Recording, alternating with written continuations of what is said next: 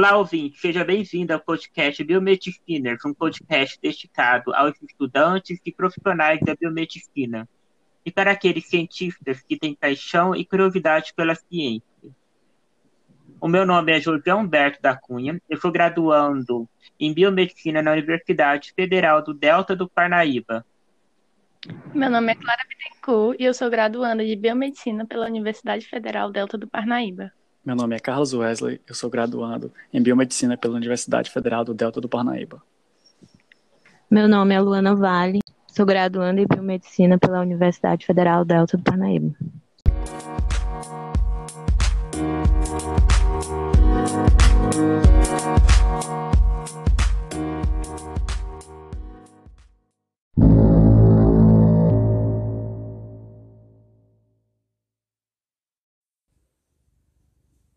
E vamos para mais um episódio do número 11 e último episódio da série conversando sobre micologia médica. Neste episódio, nós iremos falar sobre os casos clínicos de micose sistêmicas acometidas nos hospedeiros, conhecidos como coccidioidomicose. Nós iremos também falar sobre essas manifestações clínicas que ocorrem na região Nordeste, principalmente para os estados do Piauí, Maranhão e Ceará assim como definir o melhor diagnóstico laboratorial para a.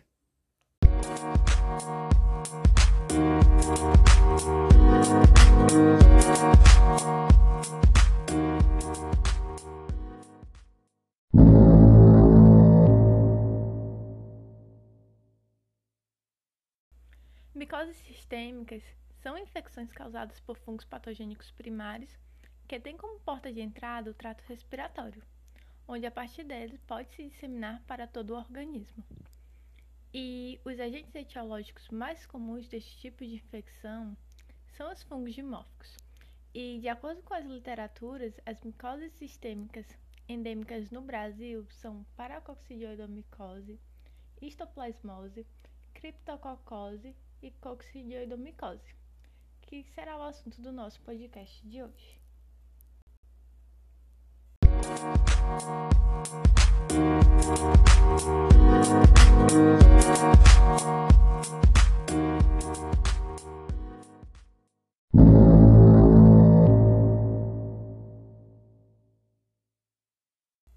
Micoses sistêmicas são causadas por fungos dimórficos de formas filamentosas quando encontrados no ambiente ou cultivados entre 25 a 30 graus Celsius e leveduriformes quando cultivados em laboratórios em meios enriquecidos a 37 graus. Os organismos nesse grupo são considerados sistêmicos primários devido às habilidades em causar infecção em hospedeiros normais, sem patologias, e imunocomprometidos. Esses organismos são considerados patógenos endêmicos devido ao seu habitat natural ser delimitado a regiões demográficas específicas. E a infecção causada por estes fungos particulares é adquirida pela inalação de esporos daquele ambiente específico e daquela localização específica.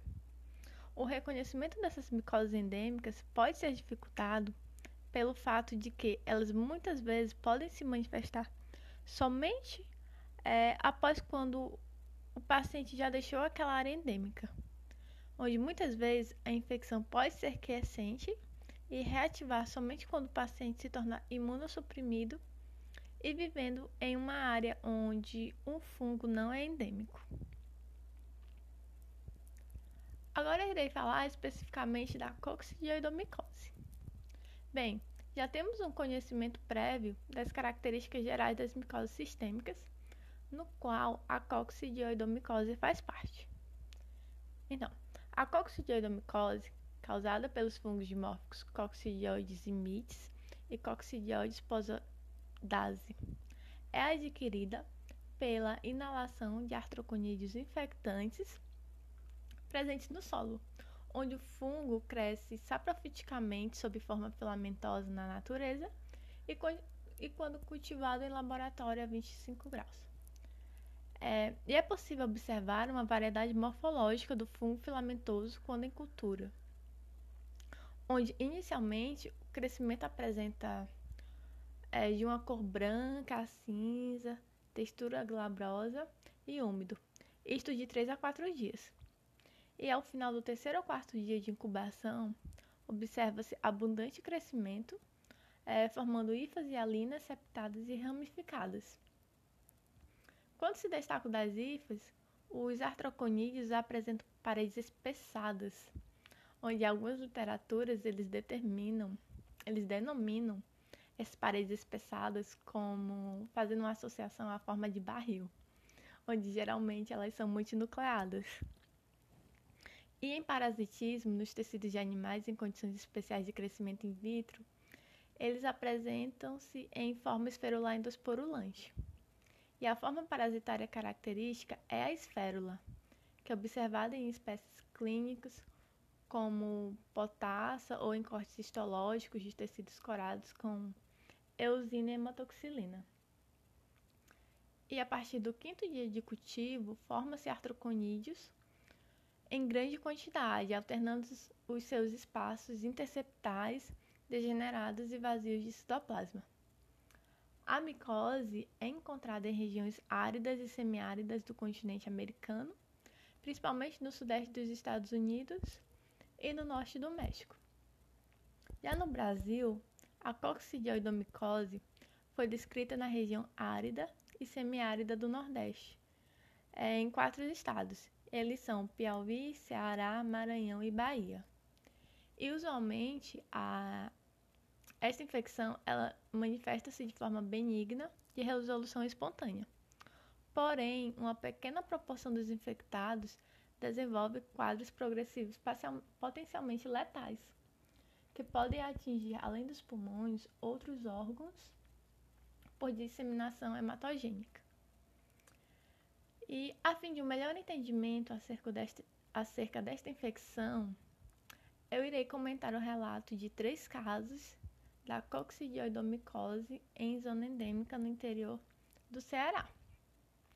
Então, não é por acaso que o Nordeste brasileiro é a região endêmica da coccidioidomicose, pois ela está associada aos ambientes áridos e semiáridos, como já citado anteriormente, com altas temperaturas na estação seca e chuvas escassas, bem característicos dessa região, e concentradas em espaço em um breve período de tempo. É, por isso, é novamente importante lembrar e ressaltar que a doença apresenta, apresenta a distribuição geográfica limitada e sua transmissão é restrita a alguns meses do ano. E outro fato importante e curioso a ser citado é que no Brasil a caça de tatus é uma importante atividade de risco para sua infecção. Então, a respeito dos casos. É, são três pacientes do sexo masculino com idades entre 19 e 33 anos. E estes, é, eles faziam frequentemente a caça a tatus que já sabemos que é um importante fator associado à infecção da coccidioidomicose.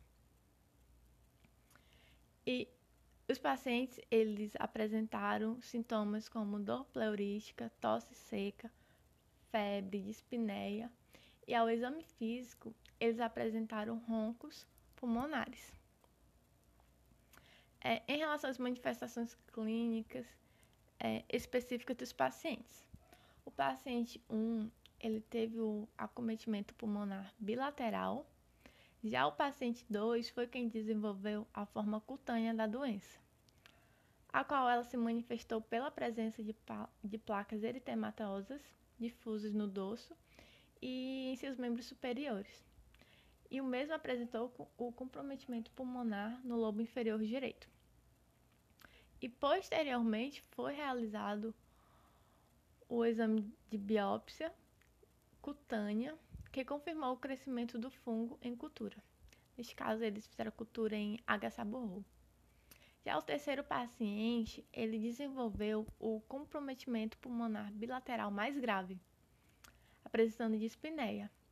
onde foram realizados alguns exames, como radiografia e tomografia de tórax, os quais eles demonstraram é, essa opacidade é, bilaterais difusas, tanto no paciente 3 como no paciente 1. E posteriormente foi realizada a broncoscopia com lavado broncoalveolar e pesquisa para bacilos álcool ácido resistentes e para células neoplásicas, ambas com resultados negativos. E somente devido à suspeita epidemiológica que foi realizado um teste sorológico, a imunodifusão é, radial dupla de Oucherlone, com positividade aos sorocontroles. E essas amostras foram coletadas após uma semana de internação, que a partir daí foram analisados no laboratório de micologia. Então, a, a, somente a partir da suspeita epidemiológica que foi realizado o teste sorológico que obteve o resultado positivo. Sem a suspeita epidemiológica, eles passaram por vários outros tipos de testes e exames a fim de detectar a infecção e só obtiveram resultados negativos. Então, com a confirmação dos casos, iniciou-se a terapia com os antifúngicos, onde o paciente mais grave recebeu tratamento associado com anfotericina e oxigenoterapia. E no paciente que desenvolveu a forma cutânea, as placas eritematosas é, evoluíram para manchas hipercrômicas. E após algumas se semanas de tratamento, houve a resolução do quadro dermatológico. O tratamento teve êxito em todos os pacientes. E houve o acompanhamento até o 12º mês após a alta hospitalar destes pacientes, é, com melhora clínica e radiológica. E aproximadamente é, 65% dos indivíduos que adquirem esta infecção, eles permanecem completamente assintomáticos. E aqueles que são sintomáticos, a maioria apresenta manifestações pulmonares, desde uma doença do tipo influenza até pneumonia grave e síndrome cética. E é importante ressaltar que o diagnóstico ele é clínico, epidemiológico e laboratorial. O que neste caso, o que norteou para o, para a, o melhor diagnóstico, o diagnóstico correto, foi a, a partir da suspeita epidemiológica. E comparando os três casos relatados com as demais literaturas, foram observados basicamente os mesmos padrões de manifestações pulmonar pneumonia difusa com gravidades diferentes e um paciente apresentando concomitantemente a disseminação cutânea, que é, que é a forma extratorácica mais comum. Então, os casos relatados, eles nos alertam para a possibilidade de diagnóstico da coccidioidomicose em pacientes com exposição ao solo em área endêmica, com alterações radiológicas compatíveis e sintomas respiratórios, o que será mais desenvolvido ao longo nosso, da nossa conversa no nosso podcast.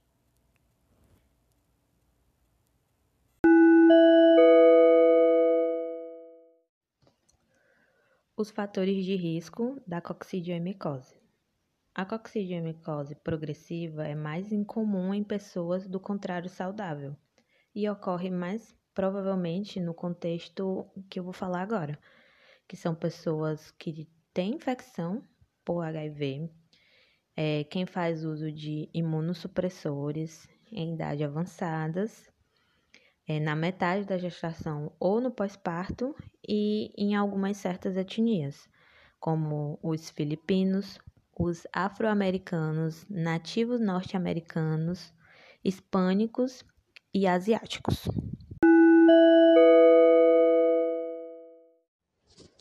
Bom, dando continuidade ao conteúdo de coccidiomicoses, eu vou falar um pouco sobre os sinais e os sintomas. É, a coccidiomicose ela é manifestada sobre três formas clínicas principais. São elas é, a forma pulmonar primária, a forma pulmonar progressiva e a forma disseminada. Aonde a forma da coccidiomicose pulmonar primária, ela é a mais frequente das apresentações de coccidiomicose. Ela é caracterizada por uma manifestação pulmonar que geralmente surge de uma a três semanas após a exposição ao fungo. É, em torno de 60% dos indivíduos infectados evolui para uma cura espontânea sem apresentar manifestações clínicas ou achados radiológicos. Já os demais 40% é, apresentam manifestações de doenças respiratórias agudas, como se fosse uma gripe, simulando uma gripe, com febre, sudoreses noturnas, é, tosse e dor torácica. As manifestações elas vão surgir no período de 10 a 15 dias após ser exposto ao fungo. E a intensidade dos sintomas vai depender diretamente da carga infectante, variando desde um estado gripal, simulando uma gripe comum, até um quadro de uma infecção respiratória inespecífica, com febre alta, dor torácica, tosse. Essa tosse pode ser ou não acompanhada de expectoração, e essa expectoração ela pode ser sanguinolenta.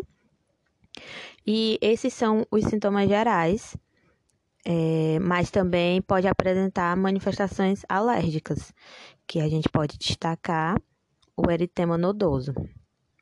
Essa forma de coccidioimicose, ela geralmente regride espontaneamente para a cura entre 30 a 60 dias, mesmo sem tratamento antifúngico. No entanto, cerca de 5% dos pacientes evolui para lesões pulmonares residuais, geralmente nódulos solitários, que na maioria dos pacientes são assintomáticos. Esses casos, eles muitas das vezes são é, diagnosticados após a retirada cirúrgica desse nódulo por suspeita de carcinoma pulmonar. Já os outros 5% desses pacientes, eles evoluem com uma formação de cavidade de paredes finas, solitárias e pleurais.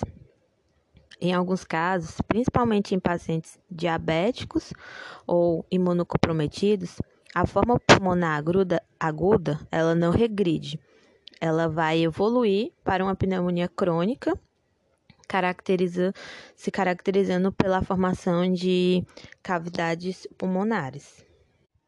Já a forma clínica da coccidiomicose pulmonar progressiva, ela é geralmente crônica e ela evolui a partir de uma primeira infecção cujos sintomas não regridem após um, cerca de dois meses.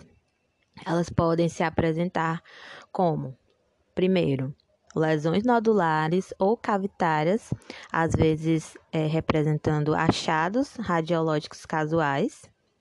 Segundo, como doenças pulmonares fibrocavitárias. E terceiro, como disseminação miliar pulmonar, com manifestações clínicas e achados radiológicos é, inespecíficos. E por fim, a coccidiomicose disseminada. Aproximadamente 0,2 dos pacientes com a forma pulmonar primária, eles evoluem para a forma disseminada das lesões, predominantemente para a pele, sistema nervoso central e sistema osteoarticular. A forma disseminada, geralmente, ela evolui de uma maneira aguda, atingindo vários órgãos ou sistemas, sendo rapidamente fatal quando não diagnosticada e não tratada a tempo. Porém, pode evoluir de uma forma avançada, disseminando-se para vários órgãos, com um período de remissão e recrudescência, independentemente do tratamento antifúngico. As lesões de disseminação mais frequentes são verificadas na pele, no sistema nervoso central, nos ossos, articulações e no aparelho geniturinário. As lesões cutâneas são localizadas na região extrapulmonar, que é a mais comum, e tem predileção pela face, apresentando-se geralmente como forma de pápulas ou verrucosas, mas também elas podem aparecer de forma em placas, abscessos superficiais, pústulas e lesões granulomatosas. Essa forma clínica disseminada, ela geralmente é o segmento da forma primária.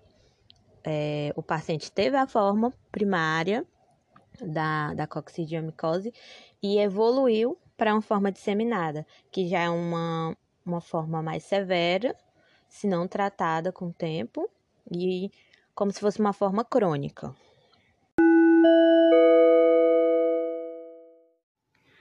Bom, eu vou falar um pouco sobre um relato de caso é, em um artigo que está disponível na plataforma de bases de dados da Cielo. O nome do artigo é Coccidioemicose, um novo caso brasileiro. E as iniciais do, do paciente relatado é RMP. Ele tinha 29 anos de idade, sexo masculino, pardo, lavrador, natural e procedente de Bertolina, no estado do Piauí. Em junho de 1996, ele foi ao Hospital Universitário de Brasília. Ele estava sentindo uma dor torácica e febre. E essas manifestações ele falou que haviam surgido nove meses antes.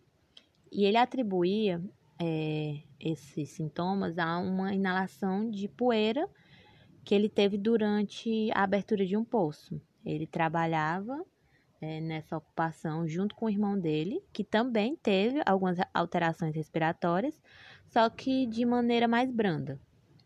Ao procurar assistência médica no local onde aconteceu isso, onde ele trabalhava, é, ele foi feito uma raio-x do tórax, onde mostrou uns nódulos pulmonares difusos foi feito é, pesquisa de bacilos ácido resistentes no escarro, porém é, o teste deu negativo, mas ainda assim ele foi tratado por seis meses para a tuberculose. Não havia melhoria do quadro clínico, então ele procurou ajuda médica em Brasília. É, e lá em Brasília, o diagnóstico de tuberculose, a princípio, continuou mantido, porém não confirmado. No momento da admissão dele ao hospital, ele se referiu à dor torácica, febres inconstantes, acompanhado de calafrios e sudorese, cefaleia também e uma ligeira perca de peso. Ele negou é, ter tosse, expectoração ou dispneia. A espirometria e a gasometria estavam dentro dos padrões normais e parecia um bom estado geral, a única alteração visível é uma lesão eritematosa vesicular nos lábios, uma herpes simples. Então, um novo exame de radiografia foi feito e confirmou a presença de um, infiltrado nodular difuso. É, em 3 de junho de 96, ele foi feita uma biópsia pulmonar, mas a histopatologia acusou apenas inflamação crônica não específica da mucosa é, bronquial, então, foi feita uma nova biópsia a céu aberto. E o corte histológico mostrou vários granulomas e uma extensa área de necrose fibrocaseosa na parênquima pulmonar. Corpúsculos arredondados de membrana espessa e tamanho variável, em alguns aparentemente vazio e em outros fragmentados. Podia ser visto é, espaçamento nas áreas de necrose também. É, depois de feito esse exame, foi firmado o diagnóstico de coccidioemicose, tanto para o paciente quanto, quanto para o irmão dele, cujo a sintomatologia dos dois, eles declinaram espontaneamente depois que eles fizeram uso de cetaconazol, 400 miligramas por dia. Os dois continuam, continuam sobre tratamento e a dor torácica do paciente foi diminuído sensivelmente.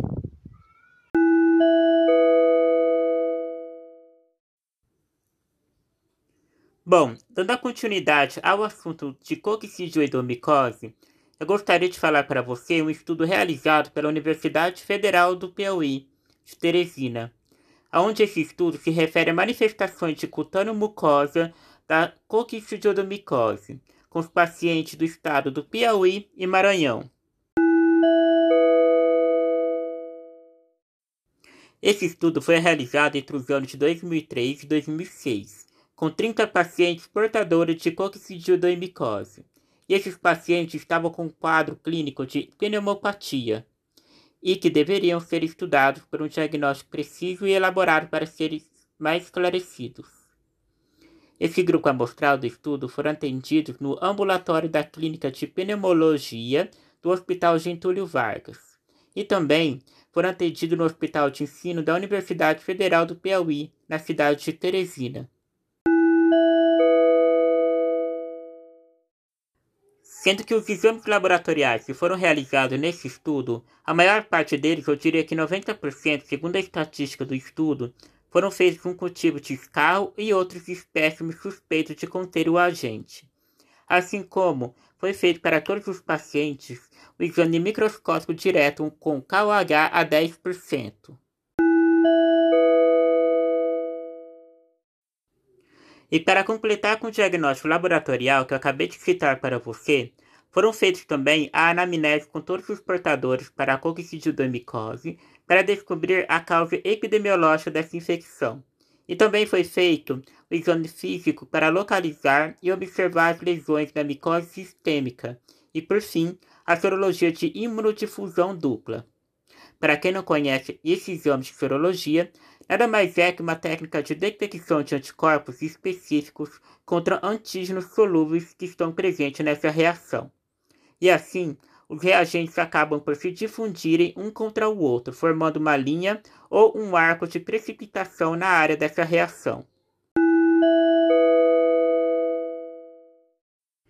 E para o critério de inclusão deste estudo foram considerados os casos com manifestações clínicas extrapulmonares, principalmente em tegumentos, que poderíamos dizer de mucoses e peles, uh, gânglios, sistema nervoso central, adrenais e outros relacionados a este quadro clínico. Assim como foram descartados todos os pacientes com infecções respiratórias agudas ou crônicas causadas por bactérias ou vírus.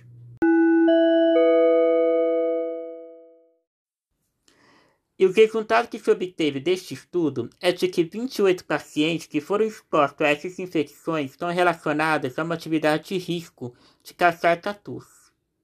Assim como tá, também tem um outro paciente que fez uma atividade de plantação e colheita da mandioca. E o último paciente do estudo está relacionado à cavação de poços, conhecidos como cacimbões. Todos eram do sexo masculino, sendo que 28 pacientes eram do sudoeste do estado do Piauí, e os outros dois pacientes eram indígenas da tribo Guajarara, do município de Arame, Maranhão. Dentre os pacientes em questão, três deles evoluíram para um caso de óbito, o que equivale a 10% dos casos de pacientes analisados deste trabalho. E se tratando das manifestações cutano-mucosa dos 30 pacientes, o que se refere ao objetivo deste artigo, foram observadas que duas manifestações, tais como entema nodoso e enxantema com lesão eritematoescamosa, esteve presente em oito pacientes, dado com uma porcentagem de 26,6% de todos os pacientes que se observaram. Ou seja, essas duas manifestações estão mais prevalentes em sua maioria neste estudo. Seguindo com essas manifestações, eu pude observar também que sete pacientes tiveram eritema multiforme, quatro pacientes com úlcera de língua, dois pacientes com úlcera de lábio e, por fim, um único paciente com abscesso subcutâneo. Então, de uma forma geral, eu ressalto que de 30 pacientes, 28 eram caçadores de tatus, um era cavador de poços e um era lavrador, e que mostrou risco elevado para a coccidioidomicose foram os caçadores de tatu, portanto deve considerar maiores estudos pela causa etiológica dessas doenças, como por exemplo, avaliar a exposição à poeira de terra, seja ela causada por uma atividade de caça ao tatu ou por remoção de terra devido a outras atividades ocupacionais. Mas é claro que nós devemos pensar nos indicadores de riscos para ser infectado por uma coccidiodomicose, tal como a residência em um ambiente rural de área endêmica, o que nós podemos se referir ao estado do Piauí e Maranhão. Também pode ser um risco a uma alta taxa de exposição ao solo, ser do sexo masculino, ou até mesmo se tratar de pessoas que migram para regiões endêmicas de micoses sistêmicas. E se tratando de etnia, podemos observar deste estudo que raças negra e asiáticas estão mais acometidas a essas manifestações clínicas. E para encerrar essa análise do artigo, eu gostaria de ressaltar a importância de mais estudos de micoses sistêmicas, principalmente na região do Nordeste do Brasil, consideradas endêmicas, por exemplo, no estado do Piauí, ao que se refere a este estudo devido que essa doença é considerada como um grupo, entre aspas, de doenças imitadoras, o que muitas vezes o médico, biomédico ou outro profissional que esteja avaliando essas questões podem se confundir com outras pneumopatias, por exemplo, a tuberculose e até mesmo infecção viral como a sífilis. E deixar claro que o diagnóstico preciso e correto para a coccidiodomicose pode descartar várias possibilidades e diminuir os erros de diagnosticar patologias consideradas como infecção respiratória aguda. E agora eu vou falar sobre o diagnóstico laboratorial para a coccidiodomicose, o que não é nada diferente que nós observamos no artigo sobre manifestações cutâneo-mucosas da coccidiodomicose, estudo de 30 casos procedentes dos estados do Piauí e Maranhão. De início, se faz um exame histopatológico do local do material clínico, em seguida de uma cultura deste fungo e, por fim, teste sorológico por imunodifusão dupla para detecção destes anticorpos específicos para a coccidioemicose. E ao analisar no microscópico, vale ressaltar que deve seguir o protocolo iniciado por exame direto por KOH 10%, com caco flúor branco e se essa análise ocorrer por uma biópsia ser corada por hematocilina eosina ou algum corante fúngico específico conhecido como Dynxia e PAS.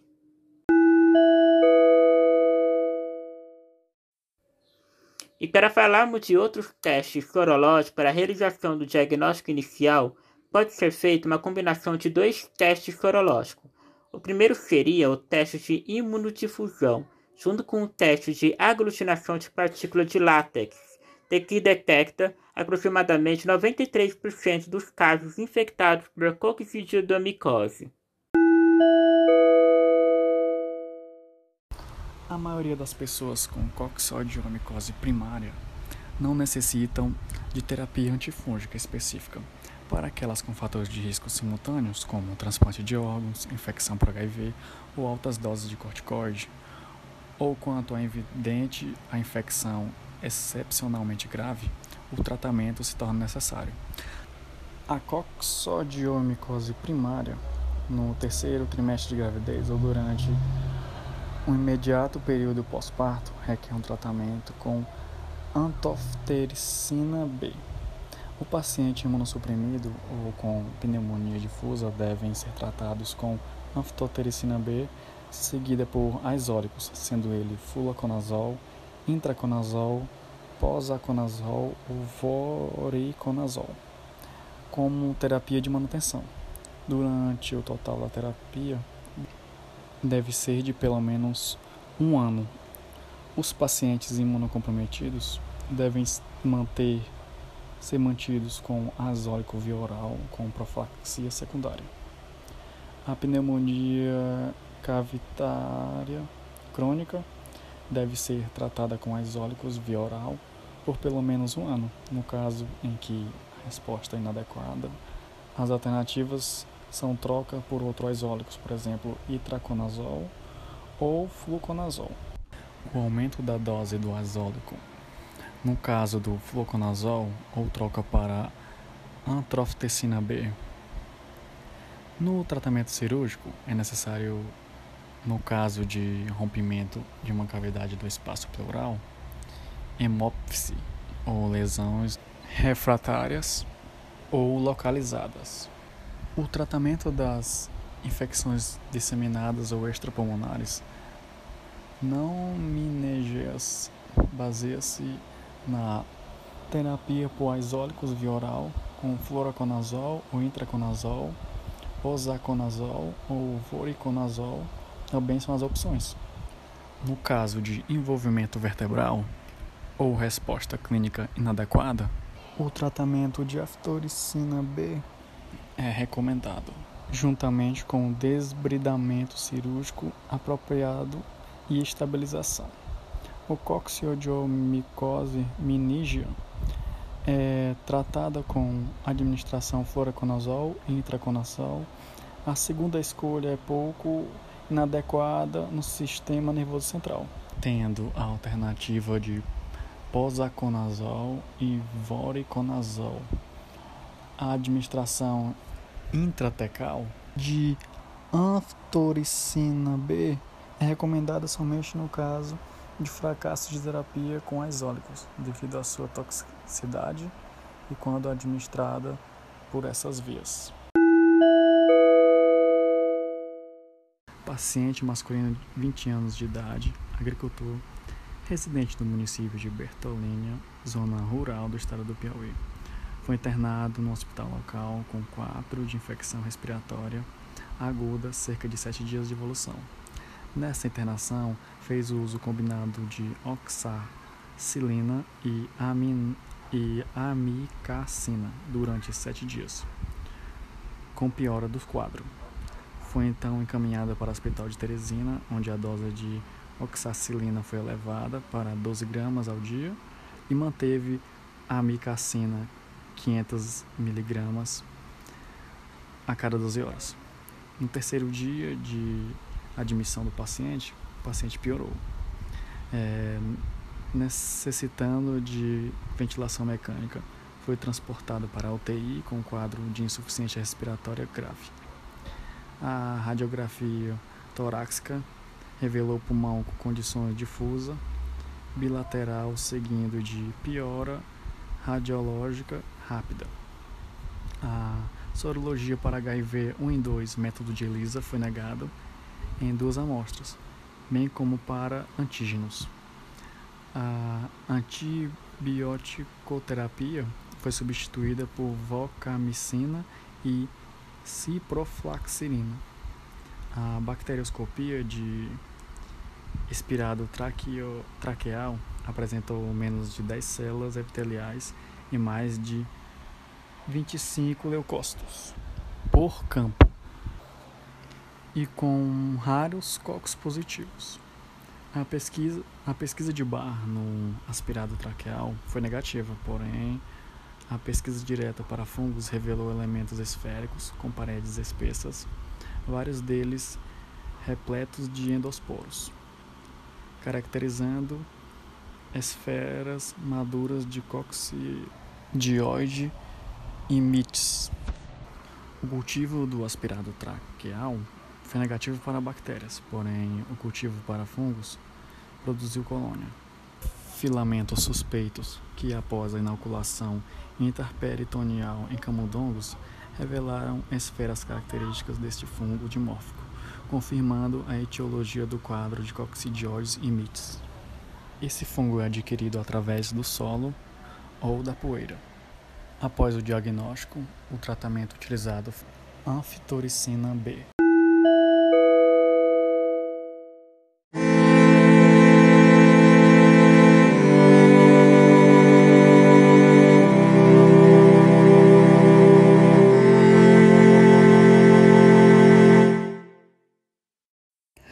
Bom, essas informações deste episódio sobre a coccidiodomicose e outras micoses relacionadas a episódios passados em nosso podcast é de suma importância para o trabalho laboratorial de um biomédico, que é investigar aquilo que está presente à sua frente na bancada quando se está fazendo uma análise clínica, verificando assim seus aspectos morfológicos, compreendendo de que forma ocorreu a sua patogênese deste fungo específico no hospedeiro para que chegasse a uma certa situação de uma manifestação clínica que necessitasse de todo o conhecimento de um biomédico para averiguar através de um microscópio e poder salvar vidas.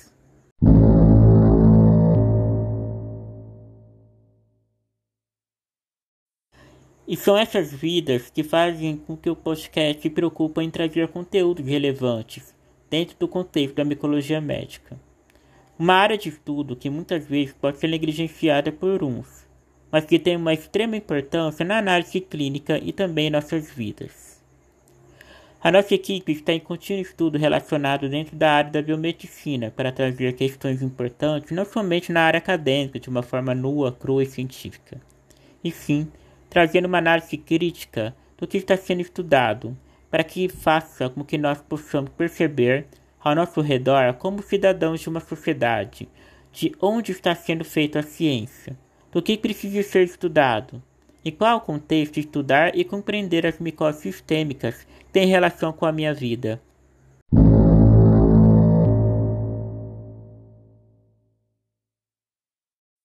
A série que nós estamos tratando nas últimas semanas, que é conversando sobre micologia médica, está acabando. Mas que isso não será o fim do nosso podcast. Até mesmo porque nós temos muito que divulgar como pesquisadores e estudantes de uma universidade pública.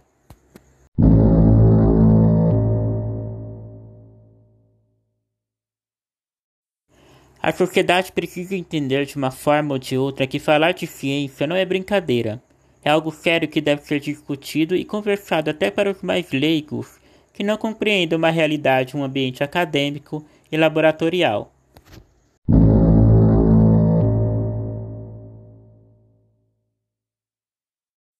E é isso que nós estamos fazendo através desta plataforma incrível que é o podcast. Divulgação científica. É o termo que deve entrar na moda nos próximos anos para que as regiões endêmicas de coccidiodomicose possam ser entendidas de uma maneira que interrompa com essas infecções respiratórias agudas, que infelizmente para alguns pode chegar até a morte.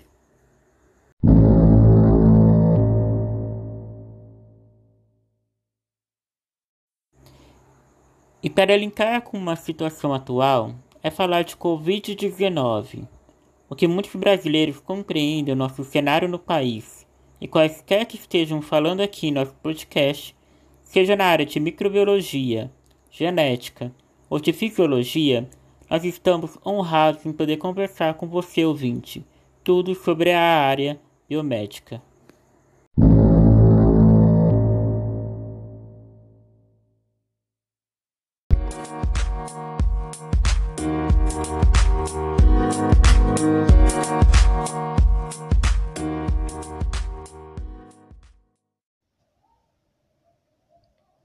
Finalizamos aqui mais uma produção de podcast da disciplina de Micologia do curso de Biomedicina. Gostaria de agradecer a cada um que ouviu e absorveu o conteúdo que nós produzimos. Está disponível o episódio anterior, onde nós falamos sobre micoses subcutâneas. E também a produção dos nossos colegas de turmas, onde foi falado diversas doenças relacionadas a esse mundo da micologia. Novamente, gostaria de agradecer aos ouvintes e até a próxima produção.